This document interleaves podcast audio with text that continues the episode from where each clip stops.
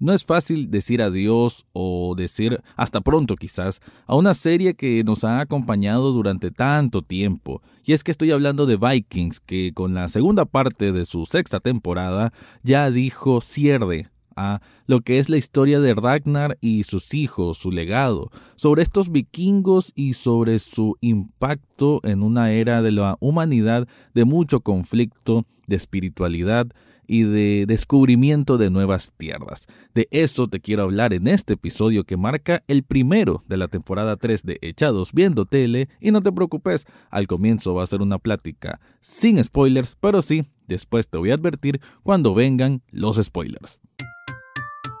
Análisis cinéfilo y seriéfilo de la actualidad. Esto y más en el podcast Echados Viendo Tele. Esta es una producción desde Nicaragua de Rafael Lechado.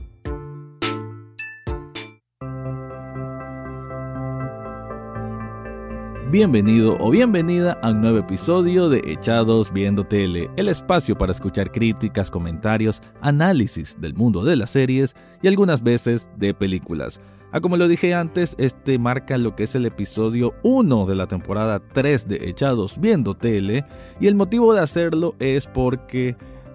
digamos que de manera forzosa, tuve que cerrar un ciclo que, bueno, quedó a medio palo, la verdad, porque yo había hecho a finales de 2020 una entrega en dos partes de lo que eran las mejores series de ese año. Sin embargo, la parte 2 se me perdió junto con todos un, todos montón de archivos que tenía sobre este programa y desgraciadamente me tocó comenzar de cero. Entonces tomé el reto de comenzar de cero para también tratar de darle un nuevo giro o tratar de reinventarme, aunque sea un poco. Y por eso pensé que era adecuado empezar así la temporada 3 de este programa. Gracias a vos que me has estado escuchando durante todo este tiempo y créelo que esto va a continuar semana tras semana, siempre con mis impresiones sobre lo más actual del mundo de las series y de las películas. ¿Y qué decir de Vikings? Bueno, es una serie que yo he seguido y que he recomendado durante muchísimos años porque siento que es una gran referencia de un drama histórico a como debe hacerse. Creo que tiene muchas virtudes también a niveles de producción, sin, sin tener el respaldo de una gran cadena como HBO, como Netflix, como el propio Showtime, o ahora las nuevas como Disney Plus, Apple TV Plus, Hulu, Amazon Prime Video, sino que es de una cadena muchísimo más modesta como es History Channel. Claro, después ya fue adquirida por ahorita Amazon la tiene exclusiva en Estados Unidos, Netflix la tiene exclusiva para Latinoamérica y así. Pero en sus comienzos pues fue bastante, digamos, tímida, salió sin demasiados luces, sin embargo se fue ganando el cariño de las personas, del público, por lo bien que iba su desarrollo, por el carisma de un personaje como Ragnar que yo lo considero como uno de los mejores protagonistas de los últimos 10 años de televisión fácilmente. Y esta historia de vikingos que, que casi no se había explorado en otras temáticas. Sí, algunas películas, otras series, pero quizá ninguna con, con la dedicación como es esta saga de Vikings. Es normal y lo van a encontrar en cualquier sitio, y yo lo he repetido también porque no es primera vez que hablo en el podcast sobre esta serie. De, de hecho, mi última entrega fue de La Decepción, que era Vikings con, si no me equivoco, con la quinta temporada o, el, o la primera parte de la sexta. No recuerdo cuál, pero no es tan relevante porque sinceramente eh, Vikings terminó prácticamente después de la cuarta temporada. Y digo esto porque hay un punto de inflexión muy importante en que cambia totalmente la balanza, cambia totalmente el foco de donde se dirige la trama y casi que es un nuevo comienzo.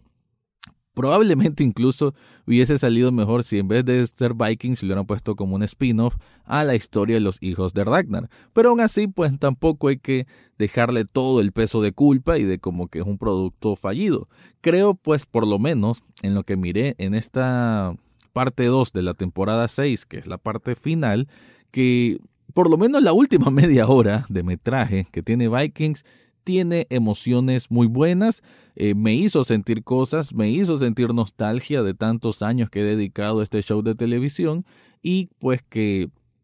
no es que le voy a perdonar sus errores, porque sí hay errores muy fuertes en cuanto a, a la trama, al desarrollo, a la ejecución, mejor dicho, a la ejecución de la trama es que tiene varios errores porque hay historias que simplemente o líneas de historia que no tienen mayor cabida, que no tienen mayor relevancia, que no son muy importantes y que sin embargo les dan bastante tiempo aire para un desarrollo prácticamente nulo y de muy poco interés. Aún así, como insisto, creo que con esa última media hora de metraje me hizo eh, reflexionar pues un poco sobre que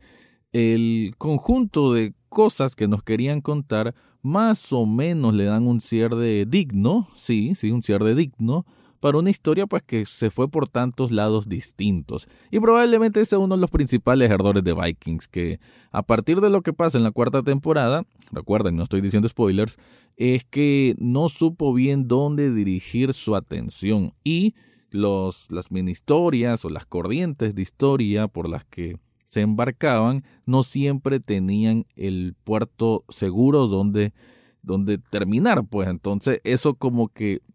iba fallando, iba mermando y uno sentía como desorientación sobre hacia dónde va esta serie, qué quiere contar y para qué lo quiere contar. Con esto cierro la parte sin spoilers. Antes de ir a la parte ya desmenuzando más el asunto, te quiero contar algo. Todo nuevo año es para buscar nuevas metas, nuevas propuestas y también nuevos artículos. Eso puedes encontrar en Subli Shop Nicaragua. Es una tienda de camisetas personalizadas, pero no solo camisetas, también tenés tazas, tenés cojines, tenés vasos y nuevo material que siempre están incorporando en esta tienda. Yo tengo varios artículos con ellos, voy a seguir sacando artículos con ellos porque me gusta tener identidad en las prendas que ocupo y eso es lo que te puede brindar Subli Shop Nicaragua. En las notas de este episodio te dejo el enlace para que descubras todo lo que ofrecen ahí.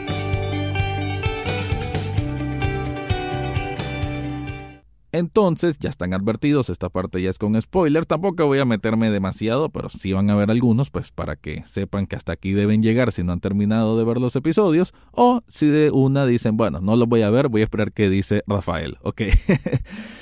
A ver, todo comienza y si recuerdan en la temporada o en la parte 1 de la temporada 6, pues estaba Ibar con esto del príncipe Oleg, que el, el Igor, bueno, toda esta parte del argumento que sinceramente nunca tuvo como mayor peso, no es que se sintiera como algo totalmente que, que uno que ha seguido Vikings durante tantos años estuviese tan comprometido a saber qué iba a ocurrir, por lo menos así me pasó a mí.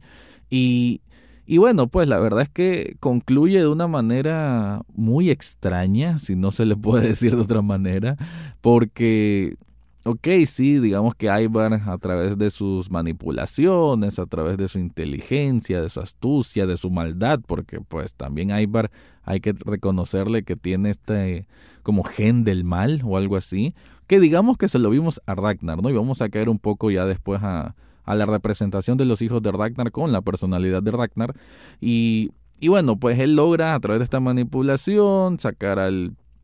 al príncipe real, pues Igor, de, de, este lugar donde estaba, pues, donde estaba eh, Ivar y Bitzark y lo lleva donde el hermano de este Oleg y bueno, ya como que se va a dar la, el cambio de poder y se da el cambio de poder pero no sin antes de ver a este Oleg de una manera muy, muy extraña, pues en el sentido que de pronto tiene una cercanía muy fuerte con lo que es la historia cristiana. De hecho, hay muchas escenas que ocupan en esta parte final de la temporada 6, o bueno, la parte final de Vikings como tal, en mucha escenografía o representación gráfica de tradiciones cristianas, así como también vikingas. Pero sí siento que la espiritualidad como que fue la connotación más grande que le quisieron dar, creo que encima de cualquier otra temporada, cualquier otro conjunto de episodios que recuerde, porque vemos incluso como la pasión de Cristo, vemos a este Oleg que de pronto como que, bueno, él siempre se dijo el profeta y de alguna manera él se hace azotar a lo, a lo Cristo. Mm, sí entiendo un poco pues la representación espiritual de los cambios de, de eje que hay o de hegemonía espiritual o hegemonía religiosa que hay entre dos facciones distintas de la humanidad o transformadas, porque hay que ver que los Rus eran vikingos pero que se volvieron cristianos y pues sí entiendo pues que hay un poco de de ese peso histórico que quieren imprimir. Sin embargo, no me convence en absoluto lo que hicieron con Oleg. Creo que su arco narrativo estuvo muy mal contado. Que, y su final, su muerte como tal, a manos del pequeño Igor, pues como que sí, poético y todo, pero forzadísimo. o sea, lo vemos cayendo de un balcón en cámara lenta y bueno, la verdad que es, me, se me hace una ejecución muy, muy pobre, muy, muy tonta, pues la verdad que sí, pues por más poético que querrás ponerlo, por más literario que lo querrás poner, no funciona para el show de televisión que estamos acostumbrados, ni para la construcción de ese de esa corriente narrativa, porque no no, o sea, ese momento no fue ganado, no, no tuvo, no, no tuvo el, sí, la edificación necesaria para llegar a, esa conclusión y por eso se me hizo innecesario como tal casi toda esta parte final de los Rus y de la salida de... O sea, la única justificación es para que Ivar y Berserk se fueran, como que cumplieron su misión, ya Igor va a asumir como el, de, el emperador, pues qué sé yo, el, el, gobernante de los Rus, y ya Ivar y Berserk pueden volver a Kattegat. Vuelven a Kattegat y esa cuestión de que nadie le haga nada también es muy ridículo. Hay que recordar que Berserk mató a Lagarta eh, y, y Lagarta, pues que era casi una, más que una reina, era casi una diosa en Kattegat y que nadie haga nada, pues es muy tonto. También lo de Harald, el rey Harald, que a mí siempre me gustó como personaje, creo que su dinámica siempre fue muy interesante, pero nunca le dieron como un espacio suficiente para que tuviera mayor relevancia su... o sea, que él esté ahí en cualquiera de los lugares. Desgraciadamente el rey Harald nunca tuvo mucha relevancia en ese sentido y lo mirábamos del timbo al tambo, como decimos, o sea, de un lugar a otro sin pertenecer en ninguno, que él mismo lo dice, como que yo no estoy hecho para gobernar, yo estoy hecho para viajar, para saquear. Creo que eso por lo menos justificó un poco por qué no hubo un desarrollo más adecuado del personaje pero si ya llega y se quiere casar con Gunhild, que es la viuda de Bjorn, ah bueno, hay que decir, y como lo dije, el episodio 11 para mí estuvo muy emotivo, muy bueno, que es esta última batalla de, de Bjorn defendiendo Kattegat de los invasores y cómo él ya semi muerto logra plantarse frente a este ejército de Rus que lo superaban en números y él casi muerto logra levantar el brazo con la espada y así inspirar a todos los guerreros vikingos. Para mí me pareció fenomenal, la verdad que sí, un fin. Eh, eh, creo que Bjorn es el héroe que, que, por mucho tiempo pues estuvimos acostumbrados con Ragnar de ver y como que Bjorn heredó esa parte heroica de Ragnar y creo que el la muerte de Bjorn sí fue muy sentida, creo que estuvo fue un buen homenaje al personaje o al hijo más guerrero que tuvo Bjorn, eh, tuvo perdón Ragnar y creo que Bjorn Ironside tuvo este cierre adecuado pues y que estuvo muy heroico, muy propio a lo que él en la mayor parte del tiempo representaba. Digo la mayor parte del tiempo porque hay que recordar que era bien mujeriego, que estuvo varias mujeres y como que nunca se asentó con ninguna, ni con la propia Gunhild, que es la que queda viuda y la que eventualmente Harald se quiere casar con ella. Pero ella toma la decisión de simplemente suicidarse en una escena extensa, aburrida, innecesaria. Desgraciadamente hay muchas escenas que a mí me confundían de, de Vikings en estos últimos 10 episodios. O eran muy extensas y aburridas, o eran cortas y, y y sin fundamento. o sea, yo conté por lo menos unas siete veces que había una secuencia de menos de dos minutos en que era una conversación que no llegaba a ningún puerto. Y yo me quedo, ¿y para qué? Y peor con personajes terciarios. Está el personaje este que era como la mano derecha de Bjorn, que que después queda ciego a manos de la que era bruja, que la bruja era la esposa de, de Bjorn, y que, o sea, el, el, simple hecho de que ni siquiera recuerdo los nombres es porque no nos dieron tiempo de que nos importaran demasiado. Yo en cualquier momento decía, bueno, estos los van a quitar y va a venir otra persona de los personajes que sí conocemos a suplantar sus posiciones, pero no. De hecho, se mantenían ahí y se mantuvieron ahí hasta casi el final. O sea, Kattegat queda a manos de Ingrid, creo que era el nombre. Bueno, si no es así, pues me disculpen. Queda a manos de Ingrid, que, que bueno, era una esclava, se hizo esposa de Bjorn, después de Harald, después del, del, de este otro que no recuerdo el nombre, y, y le hace un hechizo ahí para dejarlo ciego. O sea, bueno, o sea, ¿cómo quedó Kattegat? Creo que, bueno, o sea, tiene su razón, o sea, que es como una escritura de,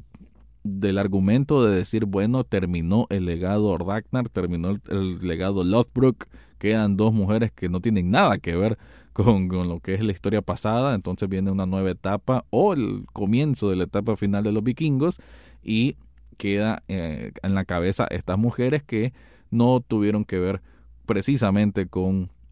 el legado como tal de estas personas. Entonces, pues quizá ese es el, significado que quisieron imprimir. Sin embargo, no quedo muy convencido sobre eso. Y lo que es V, que siento pues que es la mejor historia contada de todo lo que pasó esta temporada, de él descubriendo nueva tierra, que primero va a Islandia, después cree que ya está llegando a la Tierra Dorada, como la, la que le decía Otter, y que no era Groenlandia, el conflicto entre este Otter y este otro eh, Flatnose, que entre los dos no se sabía quién era el villano, quién estaba contando la verdad o no. E, ese conflicto creo que estuvo bueno. Eh, la travesía en el mar y que miran esta gran serpiente marina legendaria, no sé si es serpiente, bueno, bueno, esta criatura marina legendaria. Eh, y que se lleva a un hijo de Torby, a una niña, nuevamente Torby perdiendo hijos, y eso creo que la aventura de él y eventualmente llegar a lo que es América del Norte, descubrir a nativos, estos primeros acercamientos con los nativos eh, y esta adaptación que hay, creo que eso estuvo perfecto y sobre todo en el episodio final, ya estoy concluyendo esto, que es el encuentro deseado con Floki, que yo, yo decía, ¿cómo a Floki lo van a abordar así nomás? Nunca vimos su cuerpo. Pero bueno, aquí aparece nuevamente un fanservice, es correcto, pero al final un fanservice que muchos necesitábamos, que era, que, se ameritaba que ocurriera, y muy bien. Y también pues la lección de que V al final fue quien cumplió el sueño de Ragnar de descubrir nuevas tierras, de descubrir lugares prósperos para su gente y esta lección pues estuvo muy bien, este encuentro con,